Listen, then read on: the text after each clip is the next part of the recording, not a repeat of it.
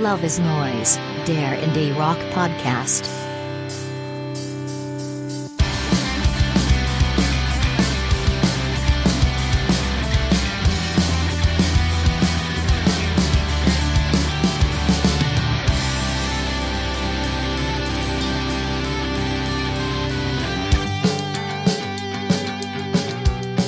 Hallo und herzlich willkommen zur 24. Folge von Love is Noise, dem Indie-Rock-Podcast.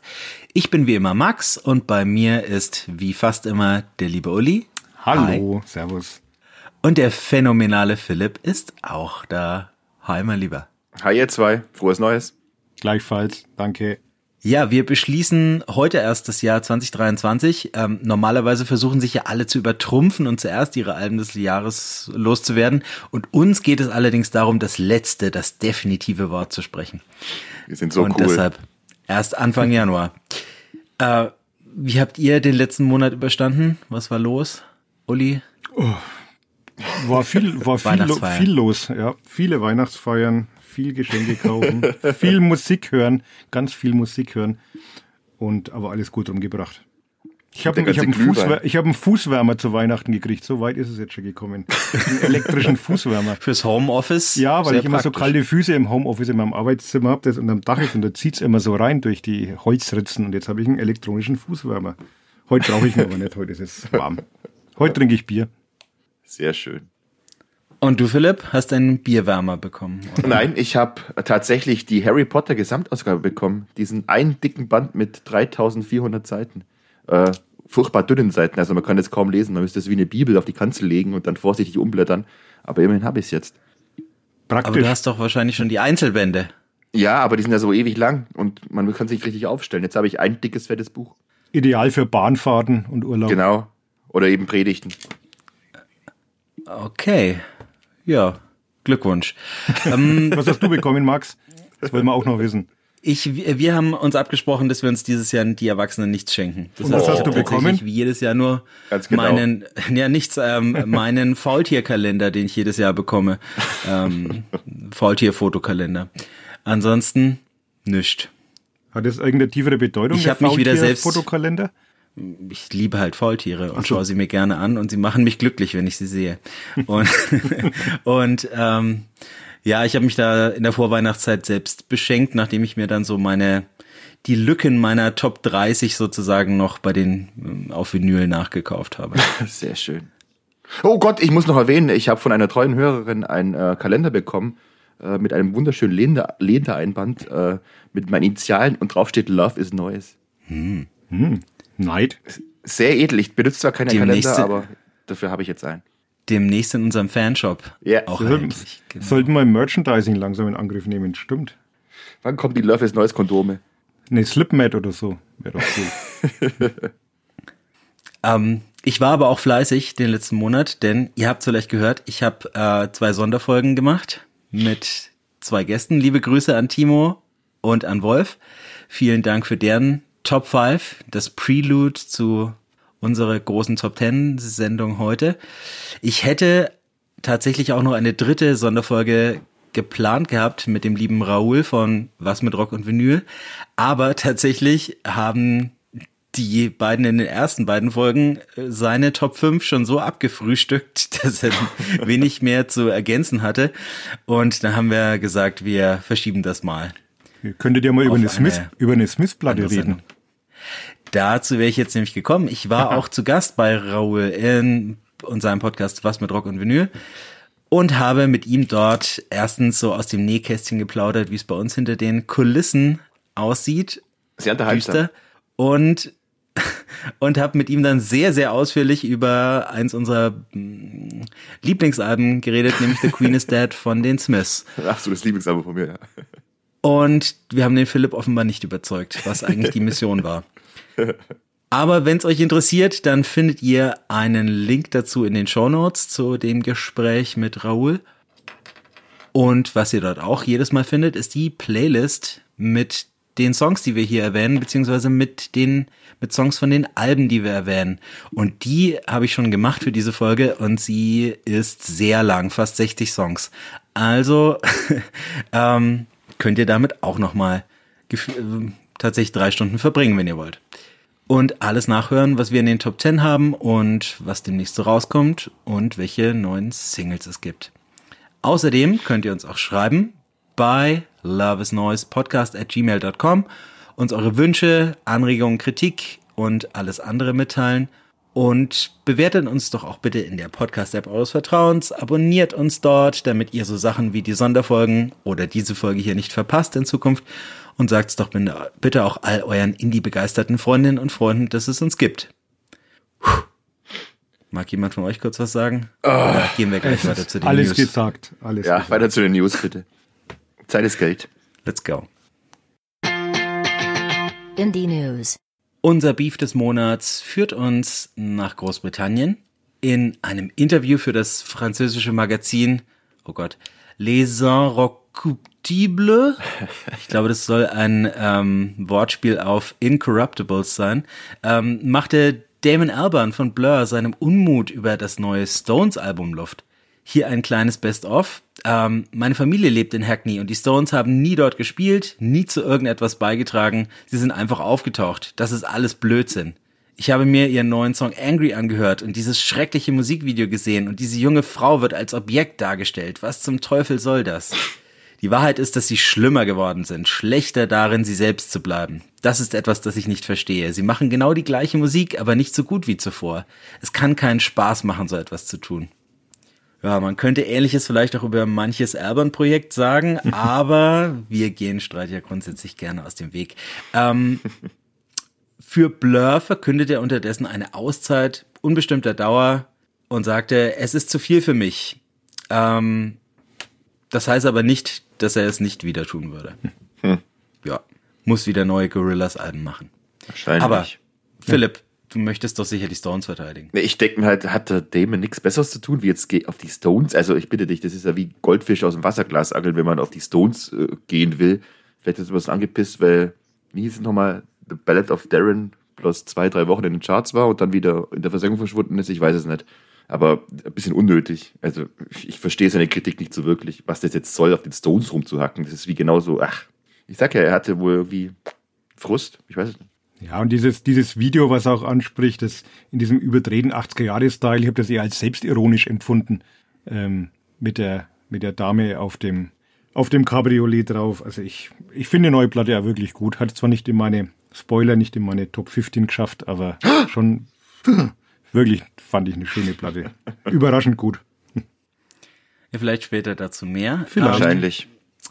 Wo wir schon bei den großen Namen sind, die Smashing Pumpkins, Coldplay, Green Day, Blink, die Chili Peppers, U2, die White Stripes, R.E.M. Sie alle hatten schon die Ehre eines Cameo-Auftritts bei den Simpsons. In einer neuen Folge feiert der schottische Hausmeister Willy nun Hochzeit und lässt dabei niemand geringeren als Scotlands finest Belle and Sebastian If You Find Yourself Caught in Love von ihrem Album Dear Catastrophe Waitress aufspielen. Ähm, Davor gibt's auch noch eine Version ihres Klassikers Judy and the Dream of Horses, umgedichtet in Willy and the Dream of Pete Box, das sind Torfmoore, einen Haggis-Kochkurs und um die Klischeekiste komplett zu machen, empuppt sich die angekündigte Stripperin, die beim Junggesellenabschied aus der Torte springt, als Schaf, das erst noch nackig geschoren werden muss. Philipp, du bist du auch Simpsons-Fan, oder? Ja, ja, ich finde es ich find's schön für Bell und Sebastian, aber ich kann ja mal das Forum hier nutzen, um generell meinen Frust über die Simpsons auszulassen. Ähm, ich finde, die Simpsons sind seit spätestens Staffel 12 unlustig geworden und seit spätestens Staffel 16 eigentlich unsehbar. Äh, und das sagt jemand, der jede Folge zwischen Staffel 1 und 10 auswendig rezitieren kann. Also es wäre schon vor vielen Jahren Zeit gewesen, diese Serie einzustellen. Aber solange noch ein paar Gaststars kommen wie Bell und Sebastian, dürfen sie ja von mir aus machen. Kann, kann nur noch anfügen, Max, dass du äh, Sigur Rose und ähm, Decemberists unterschlagen hast bei deiner Aufzählung. Decemberists, jetzt im Ernst, okay. Ja. Sigur Rose glaube ich gern, aber okay. Hattest du Sonic Youth, Sonic Youth genannt? Ja. Nein, ja, ich, ich habe es nur gegoogelt. Ja. Ich habe es nicht auswendig. Ja, ich weiß nicht. die, ich habe die indie-relevanteren mir rausgekriegt. ja, gut. Aber gut. Apropos indie-relevant, tis the season und so hat auch Barack Obama wieder eine Liste seiner Songs des Jahres bei Twitter gepostet und Überraschung, Boy Genius sind nicht mehr vertreten. Wir erinnern uns, anlässlich ihrer Nennung in seiner ja. Sommerplaylist hatte Lucy Dacus Obama noch als War Criminal beschimpft. Das heißt, wir schaffen es jetzt auch nicht mehr in ähm, die, äh, die Top-Podcasts von Henry Kissinger. er, hat aber guten, eine gute Alternative gefunden, auf die ich später noch eingehen werde. okay. ähm, ja, genau. Also ähm, Boy Genius nicht mehr dabei. Das können sich offenbar mittlerweile leisten, was wir heute vielleicht auch noch ähm, hören werden. Noch brutaler finde ich aber die Auslassung von The National, die es eigentlich fast immer in seine Liste geschafft haben, aber Barry, wie wir ihn nennen, war offenbar ähnlich enttäuscht wie wir von ihrem Output dieses Jahr. Geschafft haben es Blonde Shell mit Joiner. Hast Sehr du schön. ihm den Tipp gegeben, Uli? Mhm. Mitski mit My Love, Mine or Mine. Jawohl. Big Thief mit Vampire Empire. Ähm, ja. Jason Isbell mit Cast Iron Skillet und Indigo de Souza mit Younger and Dumber, die ich nächstes Mal wahrscheinlich wieder erwähne. Ich hoffe ja noch auf sein Testimonial für unseren Podcast. Also wieder alles richtig gemacht, Barry. Call me. Du Guter. Was zu ergänzen? Lenny Kravitz Später. hat er auch drin. Ich wusste gar nicht, dass der einen neuen Song hatte. Wer? Ich hab's akustisch. Lenny, Lenny Kravitz. Lenny Kravitz. Ich glaube, ich. Road to Freedom. geworden? Road, Road to Freedom. Mhm. Was, der ist 60? Ja gut, ja. der ist aber völlig alterslos, der Mann. Ja, ja, unfassbar. Ähm, okay, Uli? Später gibt's noch was dazu zu sagen. Jetzt noch nicht. Gut. Von wem wir und wahrscheinlich auch Dave Grohl froher waren, ihn los zu sein, ist Spencer Eldon, alias ja. das Nevermind Cover Baby. Wir erinnern uns, Eldon hatte Nirvana wegen Kindesmissbrauchs um Schadensersatz für den nachhaltig traumatisierenden Fotoshoot verklagt mit dem er bis dato sein ganzes Leben lang hausieren gegangen war. Letztes Jahr hatte ein Gericht in Kalifornien seine Ansprüche noch als verjährt angesehen. Nun aber kam ein Bundesberufungsgericht zu dem Schluss, dass jede Neuveröffentlichung des Bildes eine neue potenzielle Schädigung des Klägers darstellen könnte und ihm gestattet, das Verfahren wieder aufzunehmen. Ich fürchte also, es wird nicht das letzte Mal gewesen sein, dass wir an dieser Stelle über das Nirvana Baby reden. Irgendein User hat, hat jetzt kommentiert drunter mit den Worten Decades later, that baby is still chasing that dollar. Ich glaube, besser kann man es nicht auf den Punkt bringen. Ja. Mhm. Äh, das waren Decades, meintest du, ne? Ich habe Dickhead, ja. Dickhead verstanden. Nein, Decades. Ja, okay.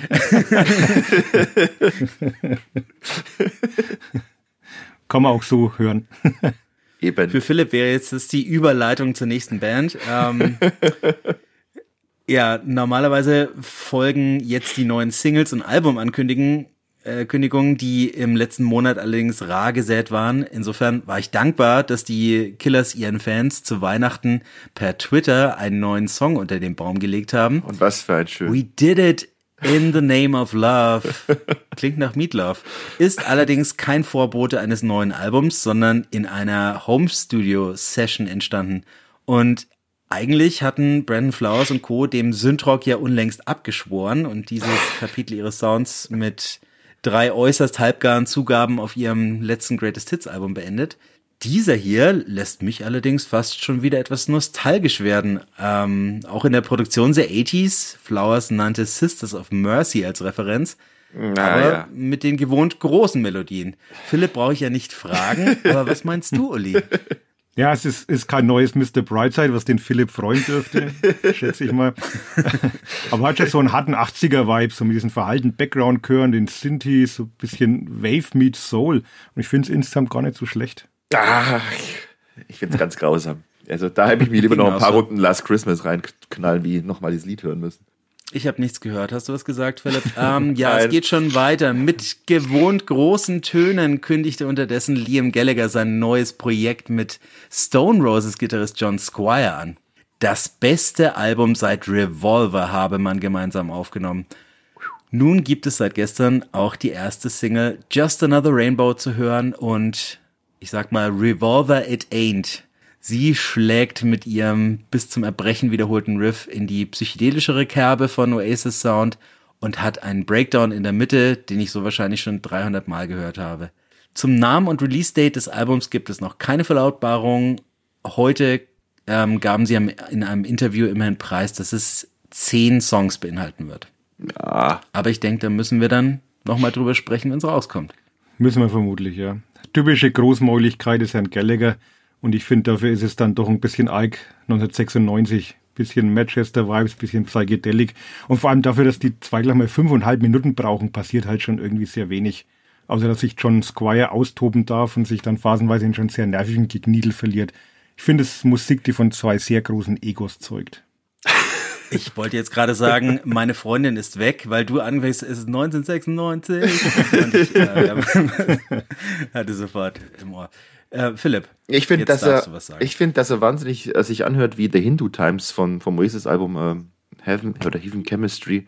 Äh, und die Solo finde ich zwar ein bisschen lang, aber die Gitarre macht halt die, die typischen John Squire Windungen. Das gefällt mir eigentlich schon. Aber ja, ähm, drei Minuten weniger wären auch nicht schlecht gewesen. Okay, warten wir aufs Album. Ja. Und tatsächlich war es das für diesen Monat schon mit den News. Jetzt wird's ernst. Unsere Alben des Jahres 2023. Der Headliner. Über unsere Herangehensweise, leidvolle Herangehensweise äh, bei der Erstellung unserer Top 10 haben wir vor einem Jahr in Folge 12 schon mal referiert jeweils. Hat sich, ich frage mal so, hat sich an eurem Verfahren dieses Jahr etwas geändert? Hast du mittlerweile ein Verfahren für Nein, ich habe es mir eigentlich schon relativ früh aufgeschrieben und dann war es am Ende fast nichts mehr, was ich äh, hätte ändern müssen. Nur, dass ich ein, zwei Bands einfach vergessen habe, was mir jetzt im Nachhinein echt wehtut, aber dazu noch später mehr. Okay. Und Uli, du gehst nach wie vor nach gekauften. Ja, ich notiere mir ja jeden Monat meine Platten, die ich gekauft habe, und dann wird das alles mal rüberkopiert und dann wird aussortiert, alles, was nicht ins Jahr passt, kommt schon mal raus und dann bleiben halt, ja, keine Ahnung, einige übrig und dann wird aussortiert, bis ich dann irgendwann bei 20 bin und schon ganz eigene Schmerzen leide und dann noch mal fünf raushau. Es, es ist unfassbar, was mich das für Zeit kostet. Und nervt. Weil ich dann immer denke, ich denke dann immer, dann, oh, wenn das der Künstler liest, der ist ja dann vielleicht auch beleidigt, wenn er nicht vorkommt. und dann habe ich wieder so Gewissensbisse und dann liest Iggy Pop oh, beim, beim Big mal irgendwie äh, oh, in den Top Ten und äh, macht alles keinen Sinn mehr und dann, dann mache ich da immer, habe ich immer ganz schlimme Gewissensbisse. Diggi und Sollte man das ja, nicht so zu Herzen nehmen vielleicht. Wie viele Bands sich schon wegen deinen ja, Top Ten aufgelöst, aufgelöst haben. haben ne? Das war gar nicht.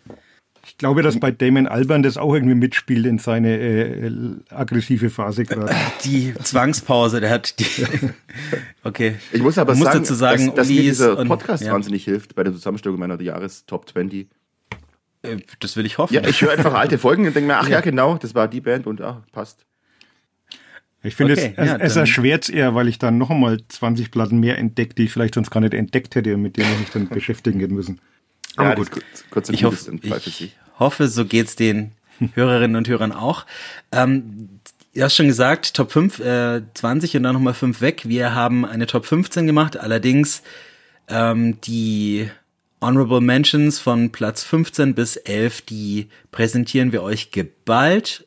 Und dann würde ich sagen, Philipp, was sind deine Plätze 15 bis 11? Jo, mache ich. Platz 15 gebührt Damon Albans Lieblingsband in Stones.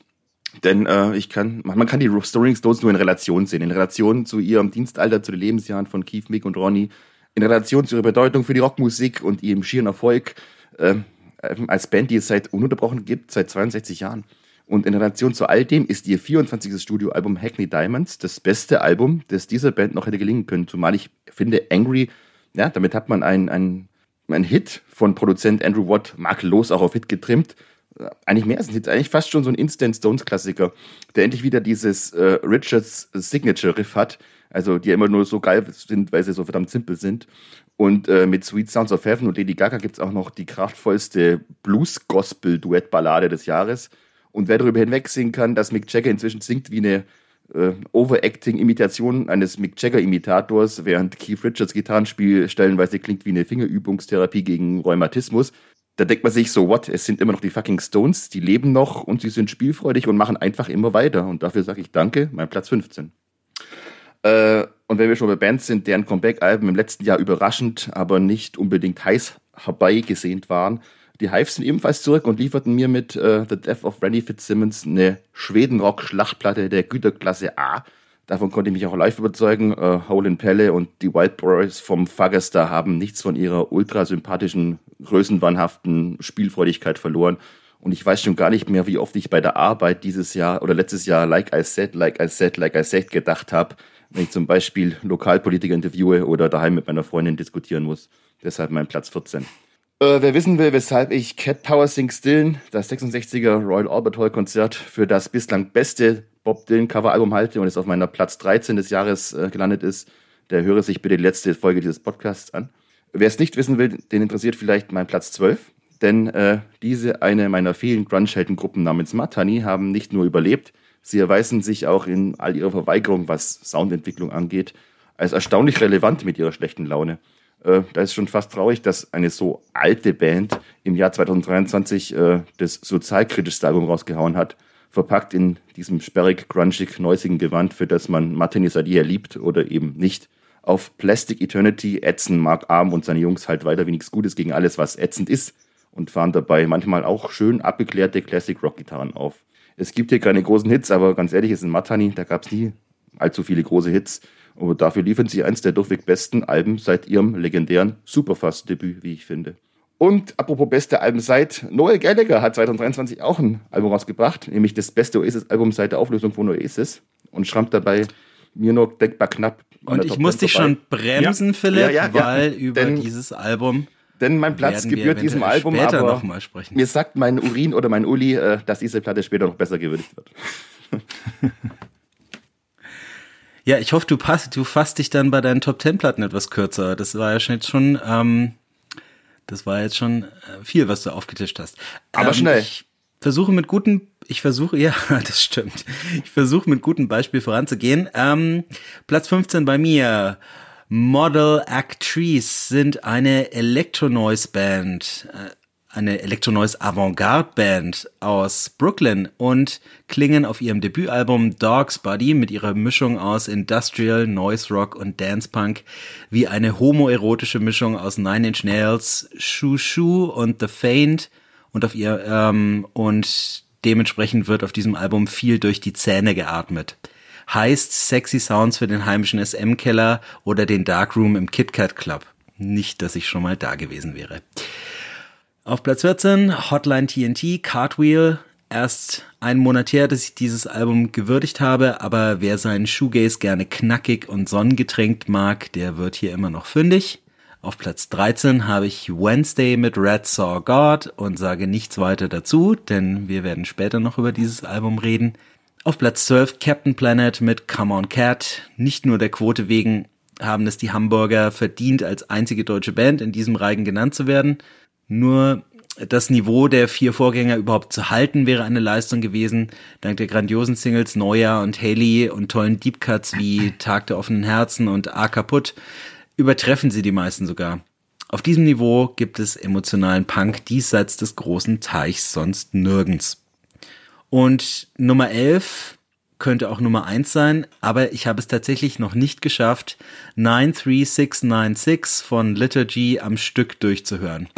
Das liegt nicht nur an der Spielzeit von fast eineinhalb Stunden, sondern auch an der Dichte von Ravenna Hendricks transzendentem Black Metal, der einen schon nach zwei Songs voll Blastbeats, dissonant sägenden Gitarren, Flugsauriergeschrei, Engelskörn und Blockflöten erfüllt und geplättet gleichermaßen zurücklässt.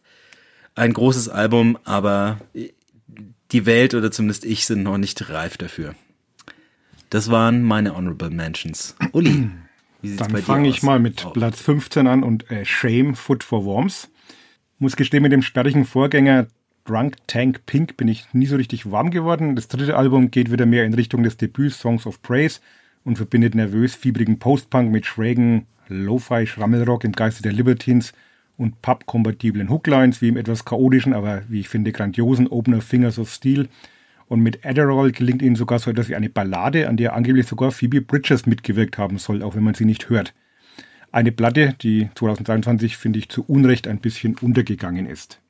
Auf Platz 14 habe ich Mitski und die Nennung des Plattentitels überlasse ich gerne dem Philipp. da kommen wir später noch dazu. Ähm, auf Platz 13 habe ich The Wave. Ich hoffe, ich spreche es richtig aus, weil man schreibt es mit AE. Äh, selbstbetitelt selbstbetiteltes Debüt. Also auf den ersten Blick scheinen Graham Coxon, im Hauptjob ja Gitarrist der Britpop-Paten Blur, Grüße an Damon Alban, und Rose Eleanor Duggle, einst bei den 60s-affinen Girl Group Mädels von The Pipettes am Mikro, nicht viel gemeinsam zu haben. Die Ko Kollaboration unter dem Namen The Wave entpuppt sich aber als perfektes Match. Im pulsierenden Opener Can I Call You führt Coxon gleich mal das oft zu Unrecht verpönte Saxophon als Trademark-Instrument ein.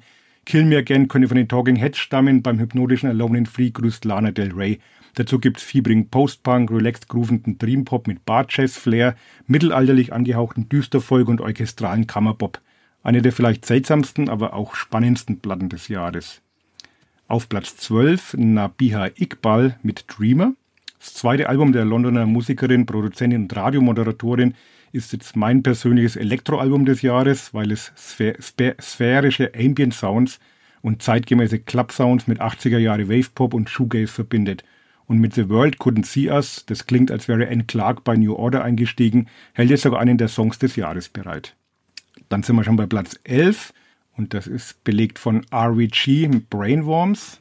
Ein Album, das leider auch ein bisschen komplett unter, bisschen komplett ist jetzt ein Widerspruch, das auch komplett unter dem Radar gelaufen ist, obwohl die vier Australier auf ihrem dritten Studioalbum ihre Mixtur aus düsterem Post-Punk, atmosphärischem Wave und klassischem Indie-Rock weiter perfektioniert haben und Bandleaderin und Namensgeberin Romy Wager die Kompositionen mit der kraftvollen, angenehm kratzbürstigen, manchmal etwas an Patti Smith erinnerten Stimme aus der breiten Masse heraushebt – Außerdem haben sie mir die Textzeile des Jahres beschert. Ich muss die an dieser Stelle nochmal zitieren.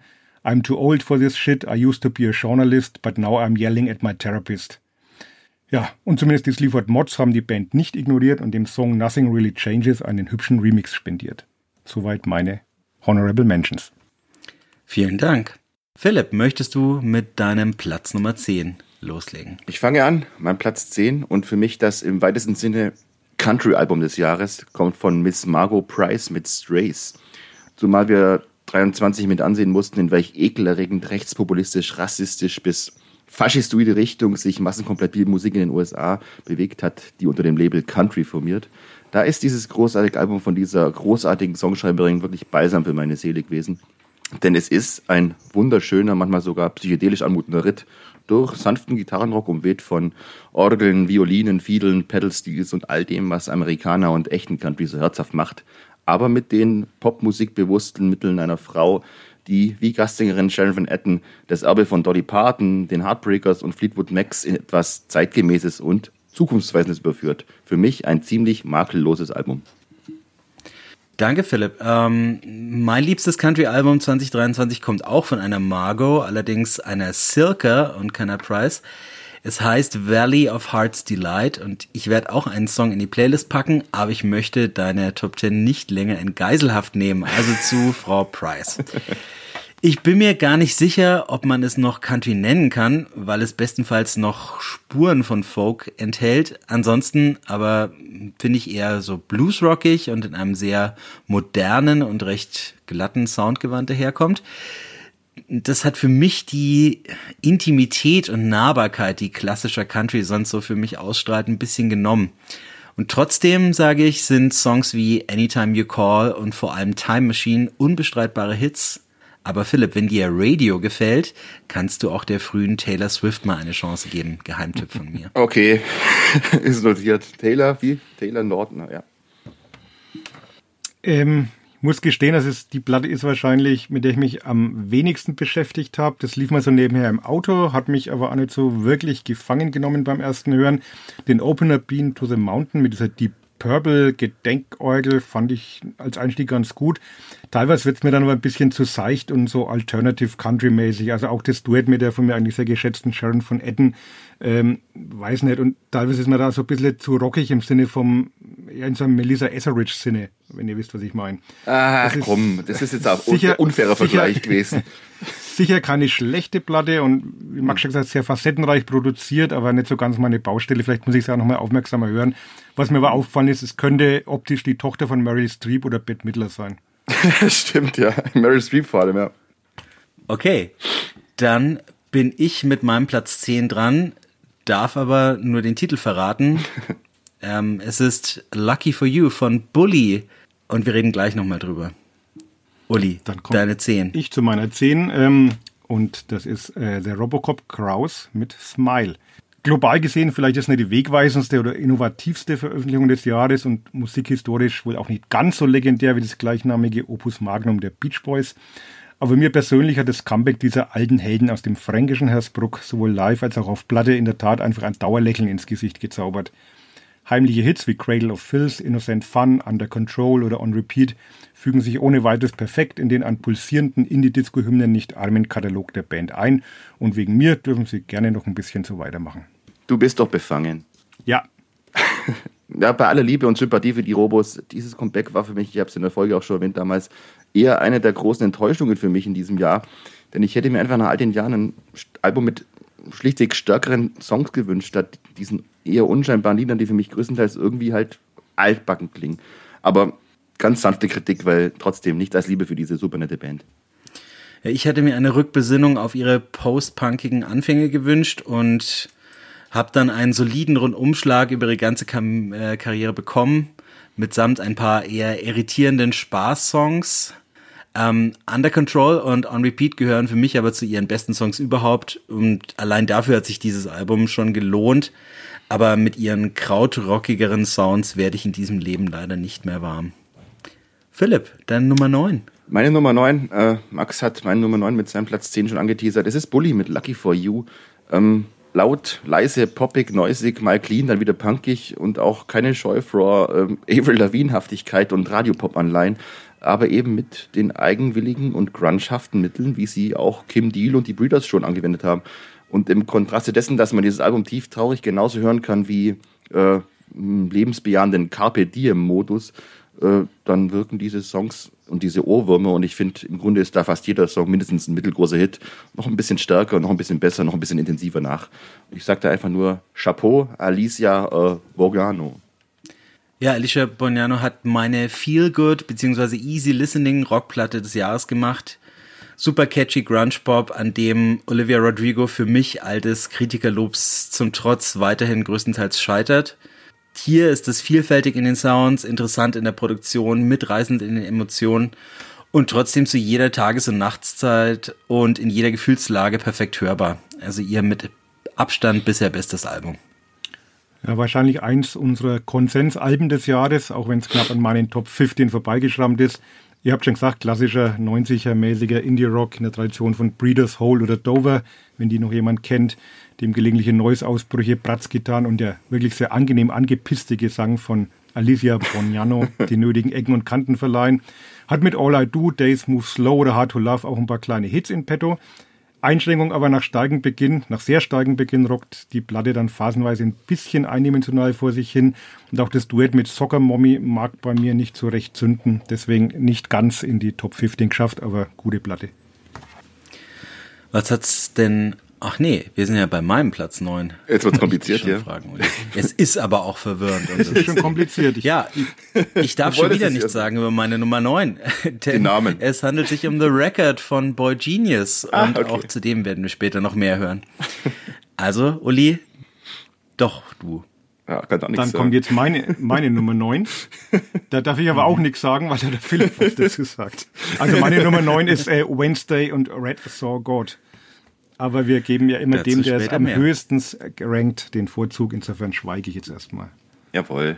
So schnell sind wir noch nie zu Platz 8 gekommen, vielleicht. Dann kann ich jetzt zu meinem Platz 8 kommen, der nennt sich Everything is Alive. Und es ist das fünfte Album von äh, Slowdive.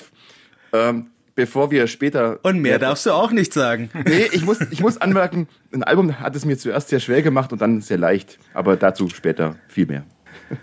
Oh ja. Meine Nummer 8, zu der darf ich zum Glück was sagen. Es sind, ähm, ja, ich fange so an. First Two Pages of Frankenstein und Love Track haben mich dieses Jahr ja eher enttäuscht, aber dankbarerweise kamen aus dem Nichts ein paar alte Bekannte um die Ecke, um mit ihrem bisher besten Album dieses The National-förmige Loch in meiner Seele zu füllen. Und da dieses Jahr über ähm, dieses Album über das Jahr erst noch gewachsen und gewachsen ist, hatte ich es ursprünglich nicht mal bei kurz und gut erwähnt. Es handelt sich um Lanterns on the Lake aus Newcastle und die haben auf fünf Alben seit 2007 bisher ihren elegischen Indie-Rock mit Hang zu transzendenten Post-Rock perfektioniert und auf Versions of Us nun so songdienlich eingebremst, als hätte Aaron Dessner seinen Sänger Matt Berninger irgendwo zwischen Alligator und High Violet mal kurz aus der Band gekickt, um mit einer Dame hinterm Mikro weiterzumachen. Von Hazel Wilds einnehmender Stimme bis zu den komplexen, aber nie aufdringlichen Instrumentals sitzt hier wirklich jeder Ton am richtigen Fleck. Und auch in puncto Drums kann man den großen Brüdern aus Cincinnati das Wasser reichen. Hinterm Kit saß nämlich diesmal niemand Geringeres als Radioheads Phil Selway. Noch Fragen? Nein, aber das interessiert ist tatsächlich, Augen, was ihr sagt. Das ist jetzt in meinen Augen Dream Pop, dem sogar ich was abgewinnen kann. Denn im Gegensatz zu vielen anderen Bands mit vergleichbarer Ausrichtung, Cocteau Twins, Beach House, ergeben sich da die Synthes und die, die, die zarten Gitarren hier nicht so irgendwie so ein ermüdend nebensächlicher Preis. Im Gegenteil, ich bin beim Durchhören am Ball geblieben und ich habe wirklich ein paar großartige Songs wie äh, Thump of War oder The Saboteur äh, gehört und ich bin auch schwer beeindruckt von dieser Sängerin. Äh, der Name war Hazel, äh, wie auch Wild. immer. Ja, hat eine Stimme, der muss man einfach umgehend gebannt zuhören, ähnlich wie bei Cat Power. Also ich fand es auch ziemlich toll. Ja, von mir auch ein Daumen hoch. Auch so eine Neuentdeckung, eine Band, die ich bislang nicht gekannt hatte.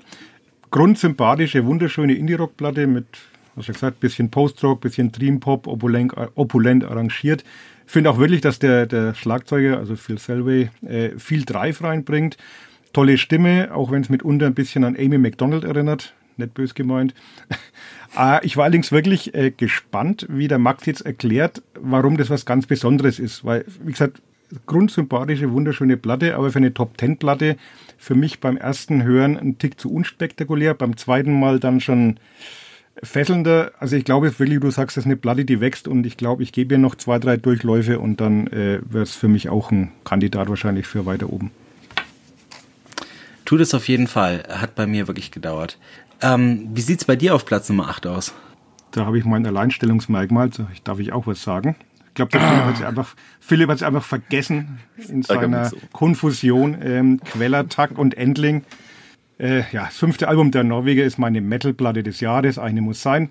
Und auch wenn der Black Metal-Anteil im Vergleich zu früher nochmal deutlich reduziert wurde, finde ich Birst Endling förmlich vor Power, Dynamik und Energie Generell scheinen Quellertag inzwischen zwar Garagenrock-Kollegen wie den Helicopters, Clusifer oder Turbo Negro etwas näher zu stehen als Amon Amarth oder Unleashed, aber auch Glamrock, Gothic Rock, mitgrill taugliche Punk'n'Roll-Stampfer, groovender Hardrock, Hardcore-Gekreife und sogar ambitionierte Prog-Rock am Ende finden, finden sich im Soundkosmos von Quellertag. Nix für zartbesattete Gemüter, aber ein großer Spaß für Menschen, die etwa auch über die norwegische Wikinger-Satire Norseman auf Netflix herzhaft lachen können. Dich, Philipp. Ja. Ja, shame on me. Ich liebe dieses Album, aber ich habe es einfach vergessen für diesen Jahresrückblick. Und dann habe ich es im Uni gelesen und dachte mir, so ein. Es hätte auch locker in meiner Top 10 landen können, aber dann wäre mein ganzes wackeliges Tabellenkonstrukt zusammengebrochen. Ich lobe einfach Besserung für nächstes Jahr und vergesse keine richtig gute Platte. Ja, du musst offenbar wirklich an deinem System arbeiten. ja.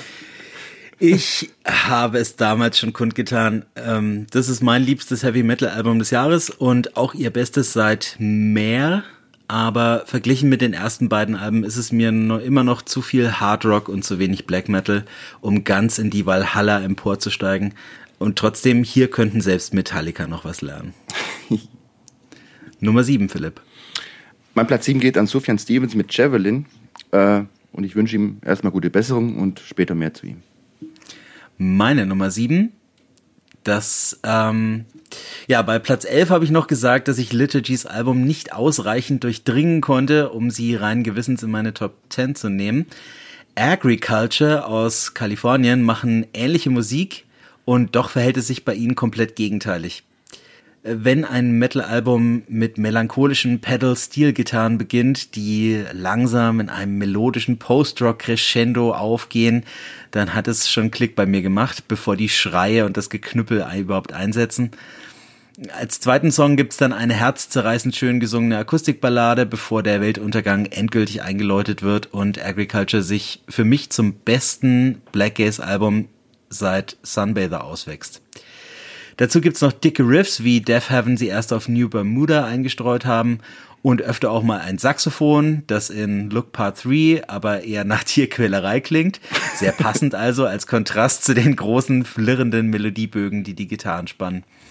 Einziger marginaler Kritikpunkt ist, dass Kern Hawk äh, zwar ein arschtighter Drummer ist, einem Daniel Avery von Death Heaven in puncto Vielseitigkeit aber nicht das Wasser reichen kann. Doch solange Death Heaven beim Shoegaze bleiben, ist das hier mehr als nur ein adäquater Lückenbüßer. Philipp? Uli, du magst Death Heaven auch sehr gern, deshalb war ja. ich. Ach, also ihr dürft es auch unter euch ausdiskutieren. Ja, dann dann sage ich jetzt mal was. Mach du. Ähm, sag mal nicht nur wegen des Bandnamens, vermutlich der ideale Soundtrack zu den aktuellen Bauernprotesten. der, der Sänger gurgelt vermutlich. Auf den Bandnamen komme ich später noch. Sänger gurgelt vermutlich jeden Früh mit Agrardiesel. Ähm, ich, ich weiß, Blackgaze und, und Bands wie Death Heaven. Steuerbefreit, lohnt sich. ja. Ich weiß Blackgaze und Bands wie Death Heaven oder Alcest durchaus zu schätzen und zum Beispiel Look Part One mit diesen hymnischen Gitarrenwänden hat schon was. Aber das, Double Bass Gewitter und die, die brutalen Blastbeats sind halt auf Dauer doch ein bisschen anstrengend und da brauche ich schon eine ganz besondere Stimmung, um so ein Album am Stück gutieren zu können, wobei The Well ja sogar eine kleine Verschnaufpause gönnt. Aber ähm, da bleibe ich dann lieber bei Quellertag. Ich bin jetzt kein wirklicher ausgewiesener Black Metal Versteher und halte mich dann eher in Zweifel an so Gründerwerte wie Venom, Merciful Fate oder mit kritischen Abzügen auch Mayhem. Aber ein Black Metal Album ein Stück durchhören kann ich auch nicht und auch dieses Album nicht. Doch allein der Opener, oder sagt man da eher schon Ouvertüre, uh, The Glory of the Ocean, ist schon ein verdammt episches Brett, das einen im besten Sinne irgendwie ein bisschen krank macht. Mit dem Free Jazz Saxophon in The Look Part 1 kann man mich jagen, wie man mich mit Jazz und Saxophon immer jagen kann. Aber das ist auch mein einziger Trittpunkt an so einem Album, das ich ehrlich gesagt ziemlich beeindruckend fand und auch vielschichtig in, in seinem ganzen Gedröhne. Einfach so ein Traum bis Albtraum aus extremem rauschhaften Metal. Danke. Danke, Philipp. Bitte Ernsthaft. Uli, deine sieben. Meine sieben, äh, Beirut mit Hatzel. Ja, ich glaube, größer könnte jetzt der Kontrast zum Vorgänger auf Platz 8 zu Quellertag kaum sein. Äh, es war wirklich meine diesjährige Weihnachtsplatte, obwohl es ja gar keine Weihnachtsplatte ist aber das sechste Album von Multi-Instrumentalist Zech Konden, aufgenommen großteils während einer selbstgewählten Landflucht in der winterlichen, dunklen Einsamkeit des titelgebenden Provinzkaffs auf den norwegischen Lofoten, ist, wie ich finde, ein subtiles, erhabenes und von bittersüßer Melancholie getragenes Indie-Folk-Meisterwerk, in dem Bariton, Ukulele, Waldhorn, Trompete, modulare Synthes, Handtrommeln, Pump und Kirchenorgel einen Wohlklang-Kosmos erschaffen, über dem Kondens warme Stimme wie ein schützender Schleier zu schweben scheint – und will ich kaum ein Album, und das meine ich jetzt mal ganz unironisch, hat mein Herz im vergangenen Jahr so berührt. Ach, Beirut, die verachte ich aus privaten Gründen. Da kann der Zech, der wirklich, in, der Zech, der wirklich ein großartiger Musiker ist, gar nichts dafür. Es ist ein ganz nettes Album, aber das hätte es nicht in der Top 20 geschafft. Trotzdem sage ich danke für den Songtitel Süddeutsches Tonbild. Ja, sehr schön. Uli hat mich letztes Mal geoutet, dass ich diesem Album mit dem beiläufigen Kommentar langweilig eine große Review verweigert habe. Und ich stehe weiterhin dazu. Ich habe nämlich jedes Beirut-Album seit Gulag Orchestra gehört und weiß daher, dass sich dieses hier nur darin vom Rest unterscheidet, dass die Orgel diesmal größer war. Zack Conten dehnt jede Silbe wie immer dramatisch auf zehn Takte. Die Instrumentierung ist vielleicht minimal digitaler, aber weiterhin perfekt austariert zwischen Wohnzimmerkonzert und Opernhaus. Und wie jedes Mal bleibt nur bei vier Songs etwas bei mir hängen. Hier der wirklich tolle Titelsong, Island Lives, Bill Haugen und Regulatory, aber mehr leider nicht. Ihr seid kaltherzig. Wo sind wir denn jetzt überhaupt? Platz Womit 6. wir bei deiner, deiner 6 wären. Ah, richtig, jetzt. Hat. Ja, und wenn es in äh, diesem... Äh, das Gegenteil von kaltherzig, oder? Ja, eben. wenn es in diesem an und für sich mal wieder Scheißjahr, also was Politik und Gesellschaft angeht, einen musikalischen Lichtblick voller Wohlfühllieder gab, dann war es für mich Alex Leahy mit The Answer is Always Yes. Das ist vielleicht auch meiner fanatischen Liebe zu Wetleg geschuldigt oder der Tatsache, dass unter meinem düsteren, stets gewaltbereiten Death Metal Herzen, äh, unter meiner düsteren, gewaltbereiten Death Metal Brust ein zuckersüßes Herz für catchy Popmelodien schlägt. Ich höre einfach in jedem Lied einen Hit raus, den ich mitsingen will, während mir die Sonne ins sonnenbebrillte Gesicht, Gesicht erscheint und mir alle meine Exen ever den Buckel runterrutschen können angeführt vom Übersong They Wouldn't Let Me In. Das hier ist Grunge und das ist Grunge im Jahre 2023, der dermaßen eingängiger Pop sein kann, gleichwohl mit Tiefgang und Verstand, eigentlich schon ein Kunststück an sich. Und dass mir Alex Leahy dazu noch mein perfektes Sommeralbum des Jahres geschenkt hat, ist dann halt Platz 6 in meinem Top 10. Ich freue mich so sehr, dass du dieses Album in deiner Top 10 hast, Philipp. Weil? Ähm, Alex Leahy ist wirklich eine der sympathischsten Musikerinnen, die man sich vorstellen kann. Und die hat hier auch ein paar geniale Powerpop-Songs im Gepäck. Manchmal ist sie mir aber ein Ticken zu platt. Trotzdem meine volle Empfehlung. Äh, wenn das Vinyl nicht so teuer wäre, dann wäre ich in seinem Besitz. Schön. Leider noch nicht. Gibt's bei Amazon. Falls Weihnachtswichteln wollen oder so. Gibt's bei Amazon schon für 32 Euro inzwischen. Ähm, ja. Wieder so eine Entdeckung, die wir, glaube ich, der, wie sagst du mal, FOMO, Fear of Missing Out von Max zu verdanken genau. haben. Weil ja. das irgendwie in, in der Brede ist, auf dem man jetzt nicht zwangsläufig kommt überhaupt muss man sagen, dass das Musik ja auffallend viele Frauen geprägt haben, auch in unseren Top 15, ohne jetzt zu viel spoilern zu wollen. Können wir später vielleicht nochmal drüber reden. Auch das sehr gute Platte einer Sängerin, die mich manchmal ein bisschen an Courtney Barnett erinnert, diesem slackerhaften, aber eine gehörige Portion Pop-Appeal und Punkrock-Euphorie hinzufügt. Herausragend für mich auch neben dem Titeltrack die atmosphärische erste Single Congratulations on the Way Down Makes Me Sick und Philipp hat schon angesprochen mit seinen zackigen Gitarren fast etwas Post-Punk-mäßige They Wouldn't Let Me In. Super Platte. Ich mache weiter mit meiner Nummer 6 und ebenfalls einer Frau. Die in Berlin lebende Norwegerin Tuva Hellum Marschhäuser nennt sich wahrscheinlich Tuva Band, weil sie ihre Alben grundsätzlich komplett alleine einspielt. So auch ihr viertes New Orders mit Ausnahme der Posaune und der Drums. Und damit ist dir diesmal tatsächlich ein Meisterstück des Dreampop gelungen, das angenehmerweise auch auf Elektronik verzichtet und dadurch in seinen ätherischen Soundscapes noch organischer wirkt als die größten Teile der zeitgenössischen Konkurrenz. Von Mazzy Star über Beach House sind die Referenzen offensichtlich.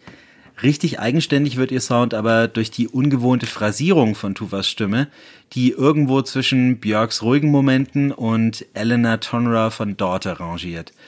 Nun ist der Grad zwischen Transzendenz und Langeweile in diesem Genre oft relativ schmal.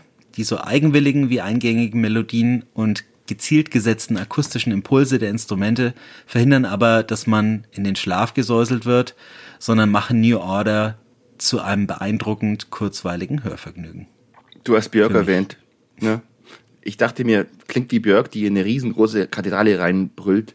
Ach, das ist mir einfach ein zu verhaltes Vergnügen und ein bisschen zu arty, um mir wirklich zu gefallen. Also sorry, Tuva Band ist nicht meine Band, dann schon lieber New Order statt New Orders. Äh, war nicht mein Ding. Mal eine, sein. mal eine Band, beziehungsweise Künstlerin, muss man ja sagen, die ich nicht durch Max entdeckt habe, sondern durch einen Song auf dem Musikexpress-Sampler. Und habe es auf Anhieb gemocht, wie so vieles, was sich so im Spannungsfeld zwischen Shoegaze und Dreampop bewegt. Sehr atmosphärisch, so einen leichten Folk-Einschlag, paar nette Soundideen. Something Good ist für mich sogar einer der heimlichen Hits des Jahres. Funktioniert außerdem schön als Mutmacher. I do believe, I do believe that something good is going to happen. Das wäre doch ein schönes Motto für 2024. Allerdings eines der schlimmsten und abschreckendsten Plattencover des Jahres. lässt, ein, lässt einen eher so esoterisch verbrämten Soundtrack zur Tantra-Massage erahnen. Ja, das ist ein harter Battle mit Sufjan Stevens, dieses Plattencover, ja. Uli, das Cover deiner Nummer 6 Platte fand ich ganz schön eigentlich. Ja, finde ich auch sehr geschmackvoll und äh, der Philipp wollte ja vorhin schon anfangen. Bei mir auf Platz 6 Noel Gallaghers High Flying Birds mit Council Skies. Ich stelle für einen guten Freund jährlich so eine Best-of-Compilation zusammen, so ganz oldschool auf eine CD gebrannt. Und Council Skies war tatsächlich die Platte, wo ich am längsten überlegen musste, welchen Song ich davon auswählen soll, weil für mich fast alle Hitpotenzial haben. Ich habe dann das hymnische Open the Door, See What You Find genommen. Es hätten aber ebenso gut I'm Not Giving Up Tonight, Pretty Boy, Easy Now, We're Gonna Get It in the Hand oder der Titeltrack sein können. Für mich das beste Gallagher-Opus seit den ersten drei Oasis-Alben. Sowieso besser als alles, was Bruder Liam seitdem so gemacht hat und wohl auch künftig machen wird. Und auch klarer Punktsieger im diesjährigen Brit-Pop-Duell mit Blur. Also ich finde Easy Now ist der, ist der Überhit der Platte. Und was ich vorher bloß sagen wollte, ich wollte nicht viel sagen, ich wollte nur sagen, das beste Oasis-Album seit Oasis sich aufgelöst hat. Und mehr will ich dazu gar nicht sagen. Äh, und jetzt sonst ähm, bringt der Uli den Spruch, aber you took the words right off my mouth. Ich habe auch geschrieben, äh, Sieger gegen Blur für mich. Bestes Oasis-Album seit Be Here Now, vielleicht sogar seit Morning Glory, würde ich sagen. Mhm. Ähm, aber Blur haben ja wie immer sehr viel mehr Kritikerliebe bekommen. Ja. Und trotzdem finde ich ähm, das Album hoffnungslos, mir fällt kein deutsches Wort ein, frontloaded. Ab Easy Now geht es relativ steil bergab und davor gab es fast nur große Balladen mit viel Streicherschmelz. Nichts gegen die Songs, aber wie man auf Albumlänge erliefert, das hatten Oasis auch schnell wieder verlernt. Trotzdem, die erste Hälfte ist unschlagbar, gebe ich zu. Und damit sind wir bei Philips Nummer 5. Oh, wir sind bei der Top 5. Okay. Ähm, ja, das Album mit dem vielleicht holprigsten Titel des Jahres ist gleich wohl das fünftbeste für mich. Ähm, Uli, wie heißt es nochmal? Mach du. Ich meine ja natürlich, the land. the land is inhospitable and so are we. Denn jetzt bin ich auch zum Die Hard Mitski-Mann geworden. Ich habe diese Platte ja schon im Podcast in den Himmel gelobt und habe auch das Gefühl, dass sie sich echt zu einer All-Time-Favorite in meiner dicken, fetten Sammlung entwickeln könnte. Ähm, solche Top Ten sind ja grundsätzlich immer irgendwie beliebig. Bei mir merkt man es ja. Und es hätte für mich auch Platz drei oder zwei werden können. Zumal Mitski hier Songs raushaut, die an Eindringlichkeit kaum zu überbieten sind.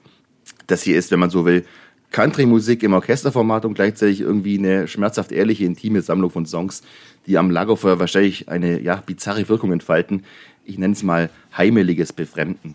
Äh, nur ein weiteres Album hat mich im letzten Jahr äh, derart geschockt oder ist mir derart unter die Haut gegangen, nämlich mein Album des Jahres, aber dazu später mehr.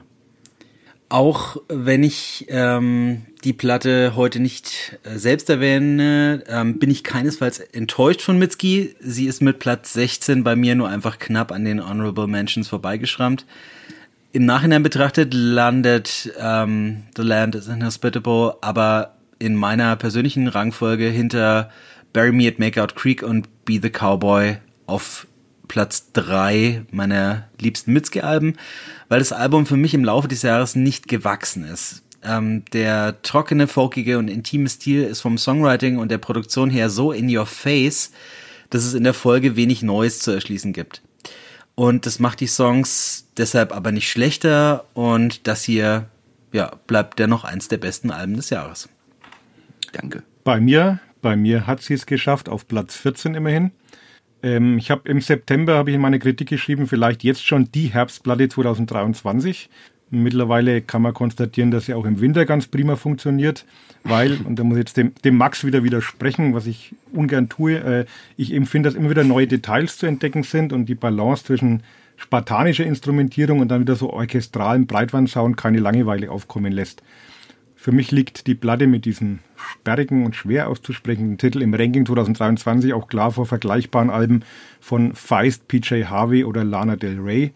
Und für den Frühling und Sommer könnte es mir dann allerdings vielleicht ein bisschen zu ruhig sein.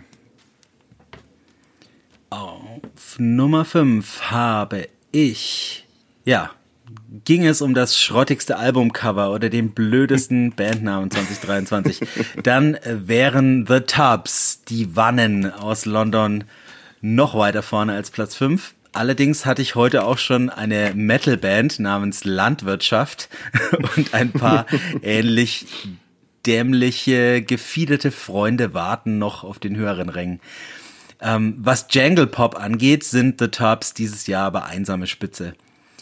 Ähm, mit seiner punkigen Mischung aus frühen R.E.M. und The Smiths wäre Dead Meat Ende der 80er perfekt auf dem Label Sarah Records zwischen Klassikern wie The Field Mice und Another Sunny Day aufgehoben gewesen und stellt zumindest letztere Referenzen in puncto Hooks und Energie eindrucksvoll in den Schatten.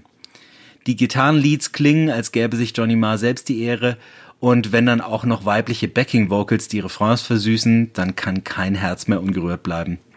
Außer vielleicht Philips. Nein, ich muss sagen, das ist anstandsloser Jungle Pop, den ich so geil finde, weil er mich stellenweise euphorisch macht. Und das war in diesem Jahr oder im letzten Jahr echt selten genug der Fall. Wäre bei mir ein Kandidat für meine Top 20 auf jeden Fall. Genau der Moment, vor dem ich mich bei unseren Jahreslisten immer ein bisschen fürchte. Das Gefühl, dass Max da wieder eine Band entdeckt hat, die an mir komplett vorbeigegangen ist. Um es kurz zu machen, einmal gehört, sofort bestellt definitive Top-Ten-Platte, also so 60s angehauchter, folkiger Jangle-Pop mit Tom Petty-Gitarren und Post-Punk-Bass und Sänger klingt so wie eine Mischung aus Bob Mood und Morrissey. Volle Punktzahl, bin begeistert. Danke, Max. Danke, Max. Wow, danke. danke, dass es euch gibt. Ähm, Uli, deine fünf? Ach, kommt schon meine fünf. Das wären jetzt bestimmte Tabs gewesen, aber in der anderen Welt. Äh, so äh, hat auf Platz 5 bei mir The Murder Capital mit Gigi's Recovery geschafft. Im direkten Vergleich mit Shame, die ich ja trotzdem auch gut fand, Proto Martyr und dem Soloalbum von Fontaines DC-Sänger Grian Chatten, für mich 2023 das stärkste Album aus dem Post-Punk-Sektor. Nicht mehr ganz so düster und so verstörend wie das phasenweise doch schwer verdauliche Debüt When I Have Fears und dank Songs wie Only Good Things, Return My Head oder Essel bisweilen fast schon eingängig. Ähm, ich glaube mal, bei mir selber, bei einer Rezension habe ich damals geschrieben, Musik wäre ein Buch des Dubliner Literaten James Joyce, komplex, fordernd und mitunter anstrengend, zugleich aber enorm atmosphärisch, vielschichtig und berührend. Ich möchte ergänzen, ich habe es nie geschafft, Ulysses zu Ende zu lesen, aber diese Platte lief 2023 bei mir sehr oft durch. Ich war und bin großer Fan dieses Albums, aber für eine ganz hohe Platzierung war es mir dann doch zu sperrig und nicht rockig genug. Ich hoffe, beim nächsten Mal haben Sie den Mut, nicht immer ganz kurz vor der großen Melodie noch links abzubiegen. Und dafür ist es ein Album, auf dem man auch fast ein Jahr später bei jedem Hördurchlauf noch etwas Neues entdecken kann. Also eine verdiente Top Ten Platzierung. Hm. Ich habe es im Podcast vor knapp einem Jahr gesagt, ich würde dieses Album gerne mögen, kann es aber leider nicht. Mich stört die Stimme des Sängers stellenweise, weil da, wie bei den meisten musikalischen Stücken, auch äh, einfach zu wenig Druck dahinter ist. Trotzdem verstehe ich, wieso man dieses Album mögen kann. Und es hat natürlich in euren Top Tens oder in deiner Top Ten, Uli, seine Berechtigung. Aber es ist einfach nicht mein Fall gewesen. Was war denn dein Fall auf Platz 4? Da muss ich gerade eben nachschauen. Tja, die Tatsache, dass keiner von euch beiden bisher in Times New Roman von den Queens of the Stone Age erwähnt hat, spricht Bände über euer Verständnis von Rock'n'Roll. Daher muss ich jetzt mal wieder korrigierend eingreifen. Mein Platz 4 gebührt Josh Hommeys Großtat von einem Album, das den Murder Groove und die Magengrubenschläge-Riffs dieser vielleicht wichtigsten Rockband der letzten 30 Jahre auf wieder mal neue Ebenen hieft. Und das trotz dieses unverkennbaren Sounds, wie ihn eben nur er und seine Queens produzieren können. Ähm, in Times Roman ist eine giftige, widerspenstige, knallharte, hypnotische, aber letztlich auch irgendwie optimistische und natürlich hochsentimentale Platte. Und das beste Queens-Album seit Songs for the Deaf. Da lege ich mich jetzt fest in all meiner Obscenery als Papiermachete. Ich will jetzt nicht persönlich werden, Philipp, aber manchmal habe ich schon den Eindruck, dass sich dein scharfer Kritikerblick leicht von Gefühlen der Nostalgie einnebeln lässt. Also, aber Robocop raus, gell? Ja, ja. Ich, ich, ich, ich sag jetzt auch nicht, wende nicht Jack White. Es gab Zeiten, ähm, da haben die Queens Top Ten Alben gemacht, aber diese Zeiten sind eindeutig vorbei. Never Was ever. ich in Times New Roman zugute halten kann, ist, dass es nicht so scheiße wie sein Cover und vielleicht sogar ihr Bestes seit Lullabies to Paralyze ist. Aber echte Feel-Good-Hits of the Summer suche ich abseits von Paper Machete, Emotion Sickness und vielleicht noch What the People Say leider vergebens. Die hatten noch nie gute Cover. kann eigentlich nur wiederholen, was ich auch schon bei der Veröffentlichung gesagt habe. Klare Steigerung zu Villains, äh, aber auch kein neues Songs for the Deaf oder A-Rated R. Sehr solides Album, nicht mehr, nicht weniger. Wirklich hängen geblieben sind nach ein paar Monaten eigentlich nur die erste Single Emotion Sickness, ähm, Paper Machete und bei mir noch Carnavoyeur, weil der Josh Homme ein bisschen klingt wie David Bowie, aber mhm. unterm Strich ein bisschen zu wenig für einen Top 15 Platz auch bei mir. Tja. Was hat denn nur Max auf der 4? Eigentlich hasse ich Live-Alben, aber Black Country New Road sind eben in vielerlei Hinsicht eine Ausnahmeband und schaffen es sogar mit äh, einem eben solchen Live-Album ihren vierten Platz aus dem Vorjahr in meiner Top 10 zu halten. Auch, dass die sechs blutjungen Jungs und Mädels überhaupt noch eine Band sind, grenzt an ein Wunder. Stieg ihr soundprägender Sänger Isaac Wood letztes Jahr kurz vor dem Release ihres Albums Ants from Up Here überraschend aus. Aus dieser Not haben Black Country New Road jedoch eine Tugend gemacht und teilen den Gesang auf Live at Bush Hall, das ausnahmslos neue Songs beinhaltet, äußerst kompetent unter drei Bandmitgliedern auf. Zwar verliert der Sound ohne Woods Stimme ein wenig an Einzigartigkeit, dafür geraten die Songs zugänglicher und melodischer, ohne an Komplexität oder Unvorhersehbarkeit einzubüßen. Herauskommt Art Pop so mitreißend wie die frühen Arcade Fire und in The Wrong Trousers sogar noch die musikalische Versöhnung mit Woods. I'll look back kindly um, for We made something to be proud of. Und auch dieses Mal dürfen Sie stolz sein. Ja, du hast alles gesagt, Max. Eine Band, die ich selber nicht unkritisch gesehen habe, bringt unverhofft meinen mindestens Platz 17 der Jahrescharts raus. Und äh, auch weil ich hier die ein oder andere Anleihe an die Shins raushöre. Und das kann ja nur großartig sein. Von dem her, äh, eines der besten, oder nee, das beste Live-Album des Jahres. Nein, halt, ja doch, das Beste. Nee, halt, Cat Power war besser. Wollte gerade sagen. Ja, ich habe zuerst ein äh, bisschen gezuckt, weil ich auch gedacht habe, prinzipiell die Frage an die Listenpolizei, ob man Live-Alben überhaupt nominieren darf, bis ich dann gemerkt habe, dass das alles neue Songs sind, also ist genehmigt. Ähm, wenn, ja. Uli, wenn wir Live-Cover-Alben erlauben, dann ja, wohl. Das stimmt. Das Eben. Ja. wenn wir die Rolling Stones erlauben, dann dürfen wir das. ähm, Ants from Up There hat 2022 den Sprung in meine Top 15 knapp verpasst, aber es ist schon eine Platte, muss ich sagen, die mit der Zeit nochmal gewachsen ist. Und das ist jetzt auch das Problem, was ich mit der Platte habe. Ich vermisse schon ein bisschen Isaac Wood. Und dieser abgefahrene Gesang war halt doch so ein Alleinstellungsmerkmal. Und diese wechselnden Sängerinnen und Sänger, finde ich, können das nicht so ganz kompensieren. Und gerade wenn, wenn Taylor Hyde singt, äh, wird es mir manchmal einfach zu betulich und kammermusikalisch. Also wir, mir haben sie in der alten Besetzung besser gefallen. Das ist dein gutes Recht. Was hast du denn ja. auf Platz 4? Das ist eine gute Frage. Was habe ich denn auf Platz 4? Scrolle, Doom-Scrolling heute. Ja, äh, genau. Da ist Blondshell mit dem selbstbetitelten Album, Debütalbum. Ja, ich bin froh, dass wenigstens, jetzt komme ich darauf zurück, Barack Obama diese Frau zu würdigen weiß. Äh, ihr ja offenbar nicht. Aber äh, auch wenn er sich für seine eingangs erwähnte Jahresplaylist mit der ersten Single Joiner Meinung nach noch nicht mal den stärksten Song dieses Albums rausgesucht hat, Mr. Ex-President sollte zum Beispiel mal das rockige Veronica Mars hören oder Kiss City, Street Red oder das hypnotische Olympus. Sabrina Teitelbaum, eine queere Singer-Songwriterin aus New York City, die übrigens früher unter dem Pseudonym Baum relativ belanglose Popmusik gemacht hat, zählt mit ihrem eingängig emotionalen, hörbar in den 90er verhafteten Alternative Rock bzw. Indie-Pop für mich definitiv zu den spannendsten Neuentdeckungen dieses Jahres. Und Boy Genius sollten dringend darüber nachdenken, ob sie sich nicht noch ein, ob sie nicht noch ein Plätzchen frei haben. Beim Iceland Airways habe ich sie letztes Jahr leider verpasst, weil ich unbedingt The Haunted Youth sehen wollte, was auch grandios war. Aber ich hoffe, ich bekomme bald eine zweite Chance, vielleicht ja in einer Reihe mit Obama. Mal schauen. Dass ich dieses Album erst jetzt im Zuge deiner Auflistung hör, gehört habe, tut mir richtig weh. Uli, denn hätte ich es früher getan, wäre es ziemlich sicher auch in meiner Top 10 gelandet weil diese junge Frau atmet echt so viel Grunge und so viel auch Fiona Apple und PJ Harvey, dass ich echt nur sagen kann, wow und bitte mehr davon. Hat mir richtig gut gefallen, das Album. Danke. Schon faszinierend, was du jetzt hier am Jahresende aus dem Hut zauberst und vorher mit keinem Wort erwähnt hast. Mhm. ähm, Unfair wenn ich den äh, Mini-Hype um Blonche und die ganze Nepo-Baby-Diskussion, also ist die Tochter von einem Hedgefund-Millionär aus New York, ähm, zu Jahresbeginn nicht mitbekommen hätte, dann wäre ich jetzt fast ein bisschen beleidigt mit dir, Uli. Aber ähm, definitiv ein sehr schlichtes, aber cooles Debüt. Ich bin kein Fan der Balladen, also Kiss City und Sober Together gefallen mir nicht so.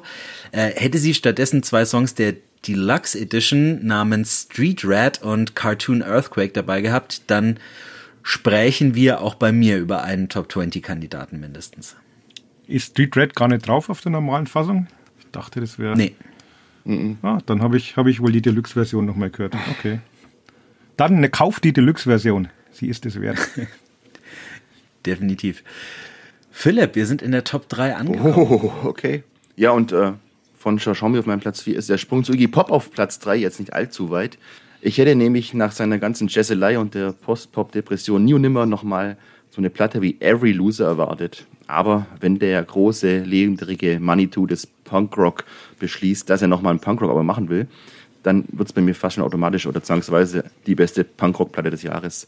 Äh, so ist denn auch Every Loser keine Altherren-Nummernsammlung, die vor Selbstzitaten und Grand Seigneurentum zu lange im eigenen Saft gebraten hat, sondern das ziemliche Gegenteil. Geifern, Spucken, Kreischen, Bellen, Gelächter mit der Stimme Iggis zu angriffslustiger bis abgeklärter Musik und zwischendrin halt dann wieder dieser arschcoole Crooner oder der archetypische Geschichtenerzähler in Gestalt des letzten lebenden amerikanischen Iguanodons. Und wieder ist es dieser Produzent Andrew Watt, der wie schon die Stones Legenden aus der etwaigen Versteinerung herausreißt und ihnen ja, einen zeitgemäßen Soundrahmen vorgibt. Ähm, zu hören, wie viel Bock Iggy Pop noch hat, ist irgendwie ansteckend, sagt ein 36-Jähriger über einen 76-Jährigen.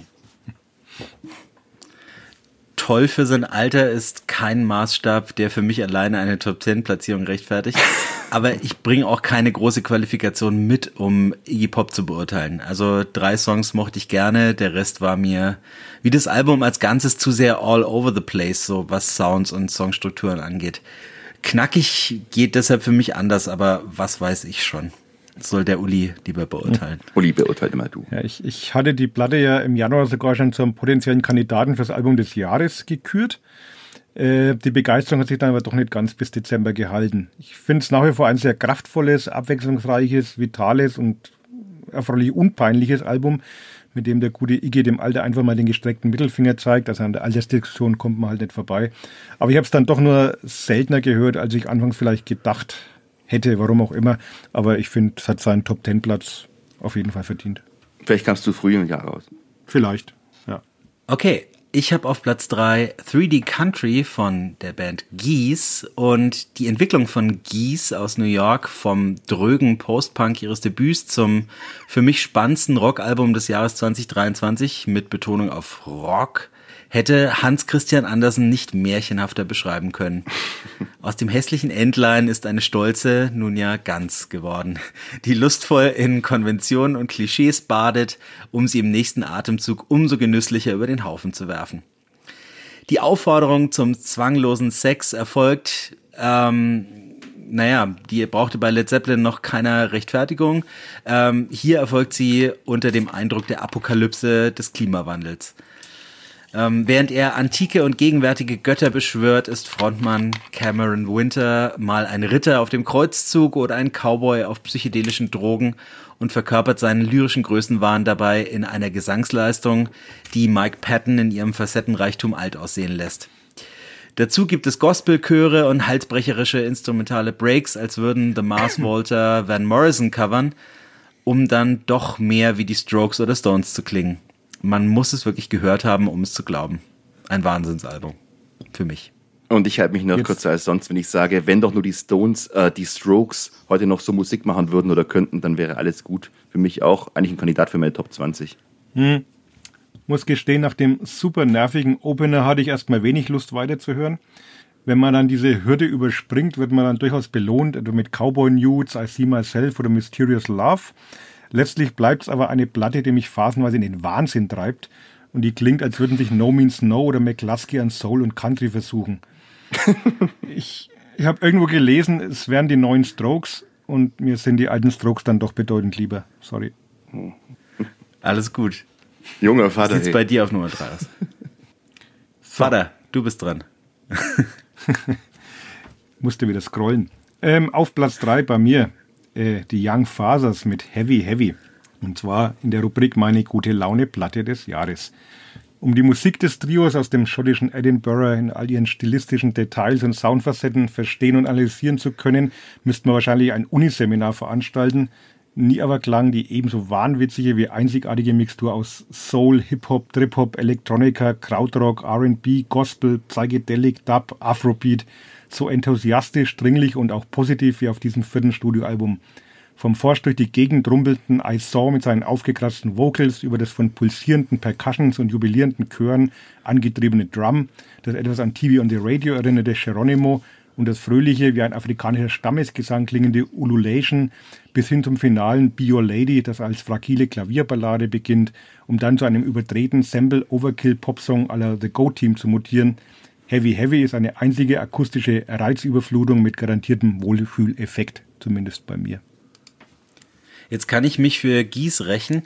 Ähm, ich ja. hatte damals äh, in der damaligen Sendung kurz überlegt, ob wir dieses Album hier groß besprechen sollen, aber ich war mir nicht sicher, ob es reinpasst. Denn wie immer bei den Young Fathers ähm, sitzt es für meinen Geschmack zu sehr zwischen den Stühlen.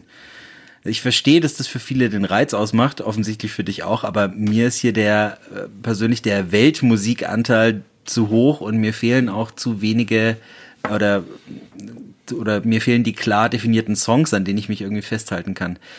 Bis auf wenige Ausnahmen wie das tolle ähm, Holy Moly wirkt vieles skizzenhaft oder so lange aufgeschichtet, bis man sich gedacht hat, ähm, dass der Song für echte Lead Vocals jetzt dann doch schon zu voll ist und ihn dann halt so gelassen hat. Also wirkt seltsam unvollständig für mich dieses Album. Hm. Für mich so eine Platte, die auch fast völlig an mir vorbeigegangen ist und die ich erst jetzt zu schätzen lerne, weil allein die, ja, die stilistische Vielfalt auf diesem Album haut doch einen um, zumal Hip-Hop ja hier wirklich nur der ganz grobe Rahmen ist für sehr viel cooleres Zeug, auch psychedelisches Zeug. Ich finde ein verdienter Platz 3 bei dir, Uli. Danke. Na gut. Platz 2, Philipp. Oh je.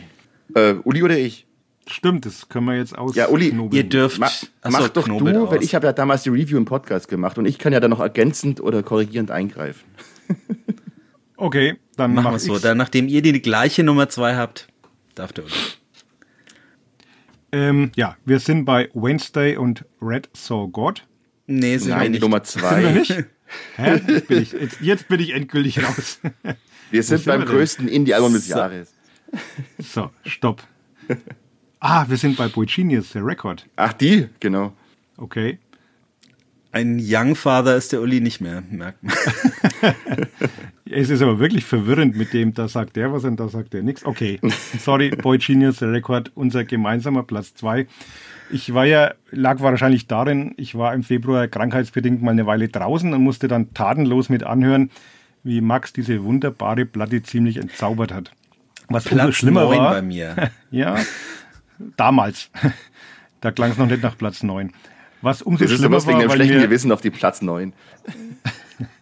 weil mir The Record zu dieser Zeit gerade sehr viel gegeben hat und vor allem Not Strong Enough so eine kleine persönliche Hymne geworden ist. Und deshalb kann ich vielleicht auch nicht ganz objektiv urteilen und muss die teils vielleicht sogar berechtigten Einwände von Max kategorisch abschmettern.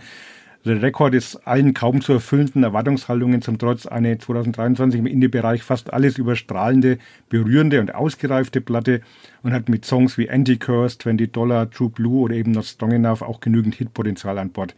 Nur den etwas albernen Seitenhieb auf den verstorbenen Leonard Cohen und dessen angebliche Horny Poetry hätten es sich gerne sparen können.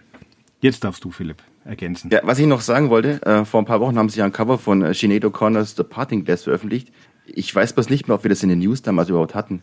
Max? Nee, Cover. Ich glaube nicht. meistens raus. Ja. Na, jedenfalls höre ich mir das Lied seither immer und immer wieder an und bin einfach immer wieder hin und weg über ja, die Schönheit des Songs an sich und vor allem die Schönheit dieser Version dieses Songs.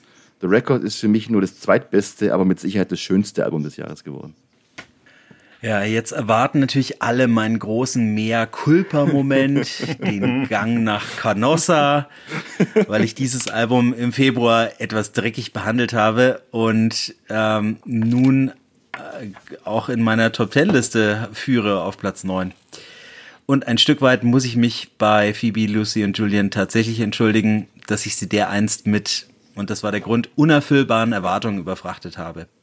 The Record bleibt aber weiterhin eine kleine Enttäuschung für mich, weil ich alle drei Künstlerinnen jeweils seit ihrem ersten Album verfolgt habe und daher weiß, dass sie hier nicht durchweg at the top of their game sind. Und deshalb war ich gefühlt der Einzige auf der Welt, für den sich diese selbsterfüllende Prophezeiung von einem Album nicht ganz bewahrheitet hat. Aber muss das der Anspruch sein, wenn das Ergebnis dennoch sehr gut ist? Also schlage ich vor, let's be cool about it. Oh. Einigen wir uns auf, einigen wir uns auf Unentschieden. Damit kann ich leben. Und dann schiebe ich noch meine Nummer zwei nach.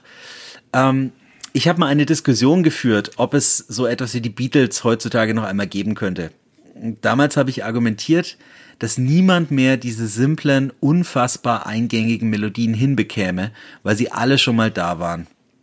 Und nun kommt da Joanna Sternberg, eine non-binäre Jazz-Stipendiatin aus New York daher und belehrt mich mal an der Gitarre, mal am Klavier eines Besseren.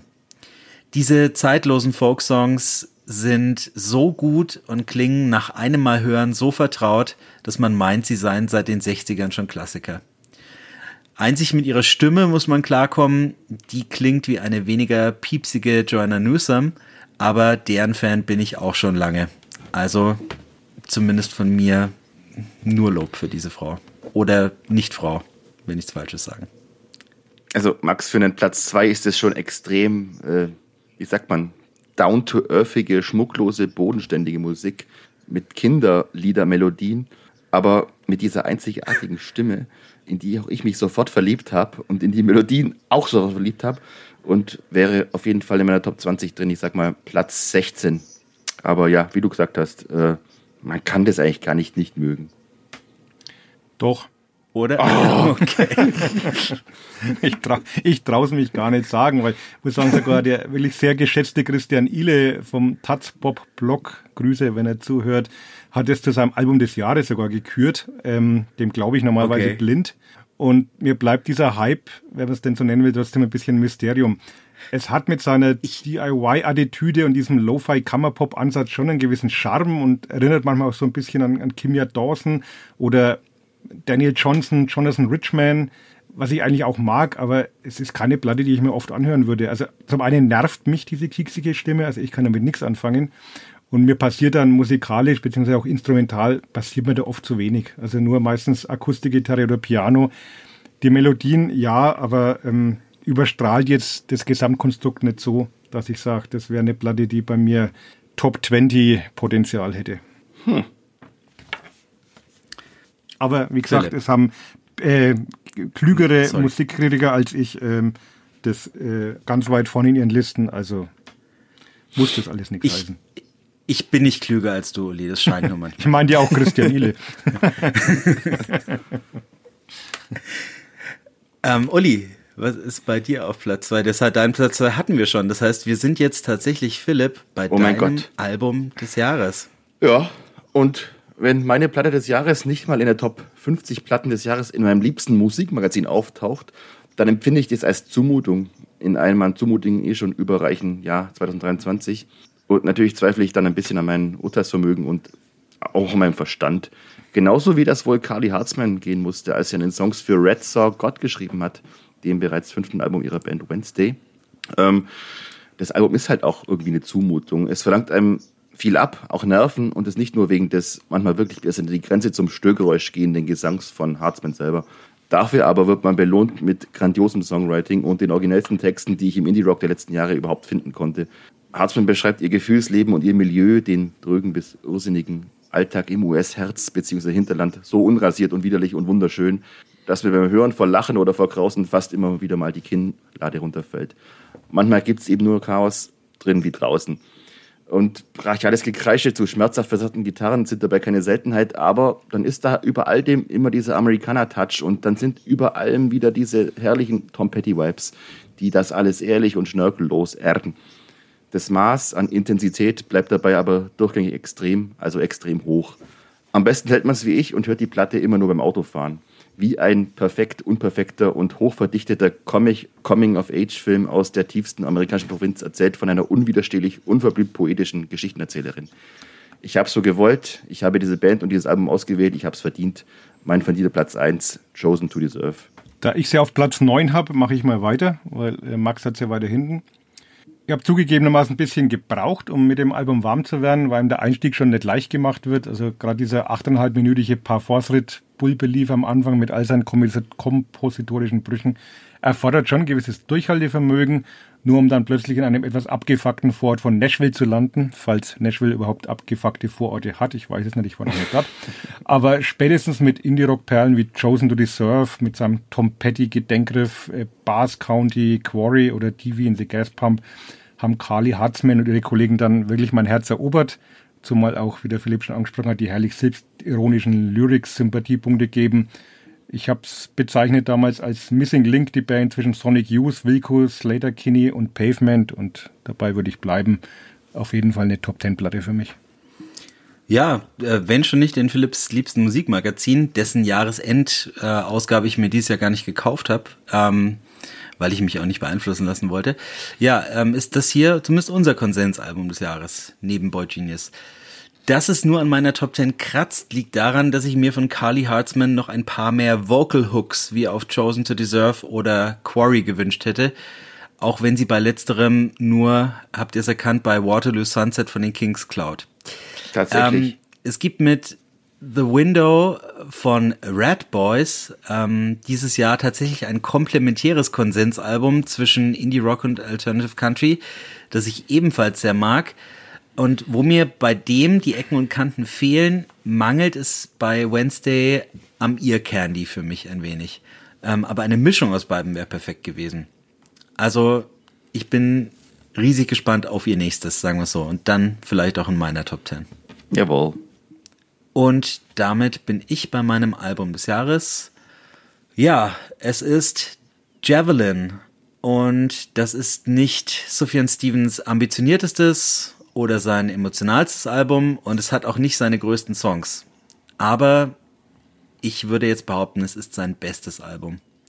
Es ufert nie aus wie Illinois oder Michigan, es überstrapaziert nie die Aufmerksamkeitsspanne mit seinen Experimenten wie The Age of Ads und es reißt einen nicht in ein melancholisches Loch wie Carrie and Lowell. Stevens hat hier die perfekte Balance für all seine songwriterischen Instinkte gefunden. Bei aller Trauer und Verzweiflung, die er transportiert, verliert er am Ende doch nicht die Hoffnung. So hoch sich die Arrangements gen Himmel schrauben mögen, verlieren sie nie den Boden äh, des Songs unter den Füßen. Und so bleibt Javelin aller tragischen Hintergründe und Begleitumstände, die das Hörerlebnis sogar noch anreichern, doch vor allem eins, eine stimmige Sammlung zehn der schönsten Lieder des Jahres, ohne Ausfall und ohne Längen. Und das reicht manchmal schon für ein kleines Meisterwerk. Für mich das Bevor beste Singer-Songwriter des Jahres. Ja. Ganz einfach das beste Singer-Songwriter des Jahres, äh, auch wenn er eins seiner besten Werke leider zum ja, schlechtesten Zeitpunkt rausgebracht hat. Und ich wünsche ihm, wie gesagt, weiterhin alles Gute und eine vollständige Genesung. Weil äh, wir brauchen ihn, glaube ich, noch eine Weile. Hm. Ich schäme mich fast schon ein bisschen. Dich. schäme mich fast schon ein bisschen, dass ich dieses Jahr wirklich von wirklich allen relevanten Medien und Menschen abgefeierte Werk nicht entsprechend gewürdigt habe. Und es liegt auch keineswegs daran, dass ich es nicht gut finden würde oder ich seine emotionale Strahlkraft und die große Liebe zum Detail und diese instrumentale Opulenz nicht erkennen und schätzen würde. Ich sogar einfach für mich seit Illinois das beste äh, Stevens Album. Problem, ich bin halt generell kein großer Freund des permanent supersensibel zerbrechlichen Flüstergesangs. Und letztlich haben mir 2023 einfach 15 andere Platten noch etwas besser gefallen. Insofern, sorry Sofian, ich hoffe, du wirst schnell wieder gesund. Zum Glück singen die bei deinem Shoegaze alle immer so mega kraftvoll. Schach und Macht. Das ist was anderes. Jetzt hast du gespoilert. Okay. Meine Nummer eins. Ähm, Slowdive. Everything is Alive. Will ich eine Platte, die mich auf Anhieb begeistert hat und auch mit etwas Abstand nichts von ihrer Faszination und Strahlkraft verloren hat. Shoegaze erlebt ja, wie ich gelernt habe, dank TikTok, gerade so ein kleines Revival. Und man weiß gar nicht so recht, ob man diese tiefgründige und emotionale Musik mit einer solchen oberflächlichen, auf schnellen Konsum ausgerichteten Plattform tatsächlich teilen möchte und ob das da kompatibel ist. Aber wenn auch nur ein junger Mensch dadurch Slowdive für sich entdeckt, soll es mir recht sein. Das fünfte Album, für das sich die Benjamin sechs Jahre lang Zeit gelassen hat, ist ein knapp 40-minütiger Geniestreich, dem die Liebe zum Detail und zur versierten Klangdüftelei ebenso anzuhören ist wie die stille Trauer über verlorene Elternteile. Bei aller mollgefärbten Melancholie ist Everything is Alive aber auch eine Platte, in der immer wieder das Licht durch die Dunkelheit scheint. Vom atmosphärischen Opener Shanty mit seinem bluggernden Ambient-Soundteppich über die poppige 80er-Reminiszenz Alive und die von Neil Halstead gehauchte Sehnsuchtsballade, ja, gehaucht, okay, Andalusia Place, bis hin zum heimlichen Hit Kisses, dem Dreampop-Ohrenschmeichler Skin in the Game und dem etwas an The Cure erinnerten The Slap ziehen Slowdive alle Register eines Genres, das sie mit dieser Platte vielleicht nicht neu definieren, ihm aber doch einen gehörigen Frische-Kick versetzt haben. Leider, leider ist das Konzert Ende Januar in München schon ausverkauft. Hätte meine Platte des Jahres sehr gerne live erlebt. Ähm, Philipp, um Matthias zu zitieren, ich hätte gern, dass du vor mir kommst. Dann würde ich gerne mal an Uli danken für die Aussprache von TikTok auf Fränkisch, nämlich TikTok.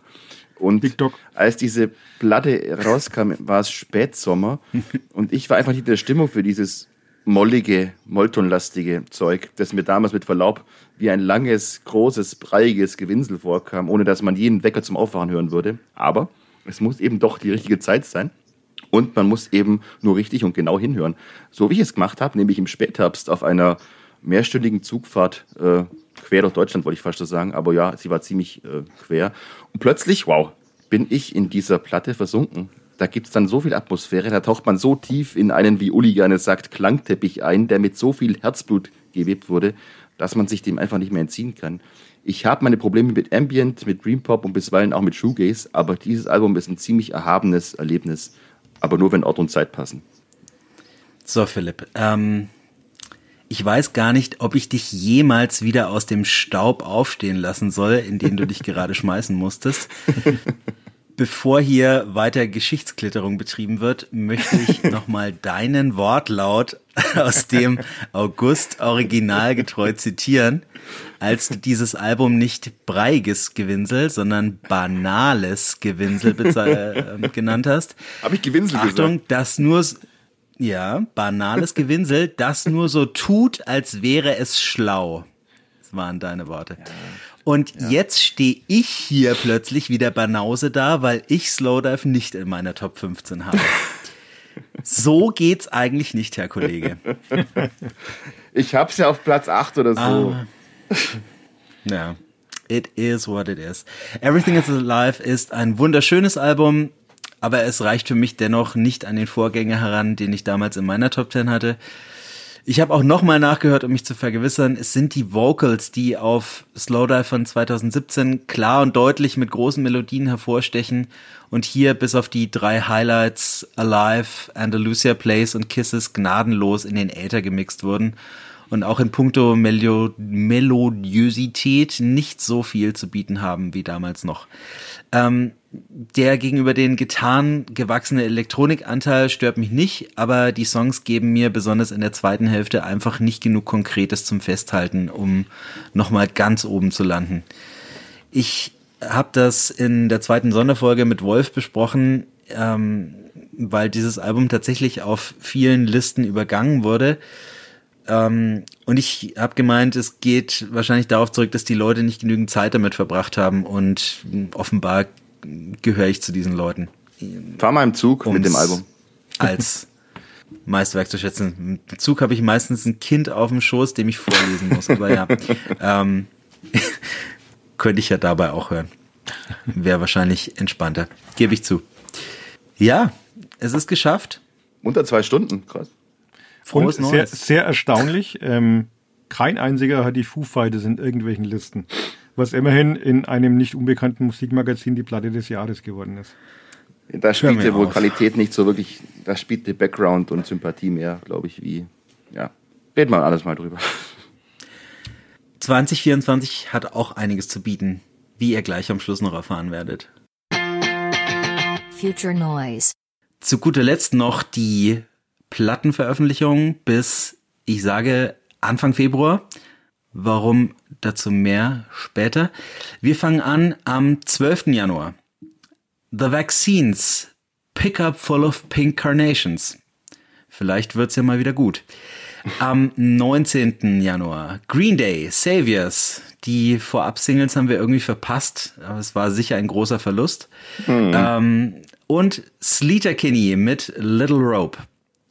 Und am 26.01. geht's dann rund. Ähm, New Model Army Unbroken. Das kann Uli dann gerne bei kurz und gut verwursten. ähm, The Smile, Wall of Eyes. Ty Segel, Three Bells. Alkaline Trio, Blood, Hair and Eyeballs. Future Islands, People Who Aren't There Anymore. Katie Kirby, Blue Raspberry, eine junge Singer-Songwriterin, deren Debüt mir vor zwei Jahren sehr gut gefallen hat und die seit ähm, zum Schluss noch die seit zehn Jahren leider erfolglos gehypte Torres schafft vielleicht endlich den Durchbruch mit What an Enormous Room. Und weil wir es angesichts dieses Endspurts womöglich nicht schaffen werden, vor Ende Januar die nächste Sendung zu veröffentlichen, hier auch noch die Releases des 2. Februar. Alabama Shakes Frontfrau Brittany Howard veröffentlicht What Now und hat sich offenbar mit Jay Maskis abgesprochen, denn sein neues Album am gleichen Tag heißt What Do We Do Now? Die deutschen Indie-Pop-Superstars Giant Rooks bringen How Have You Been raus. Die Österreicher Japanik sind mit Don't Play with the Rich Kids zurück.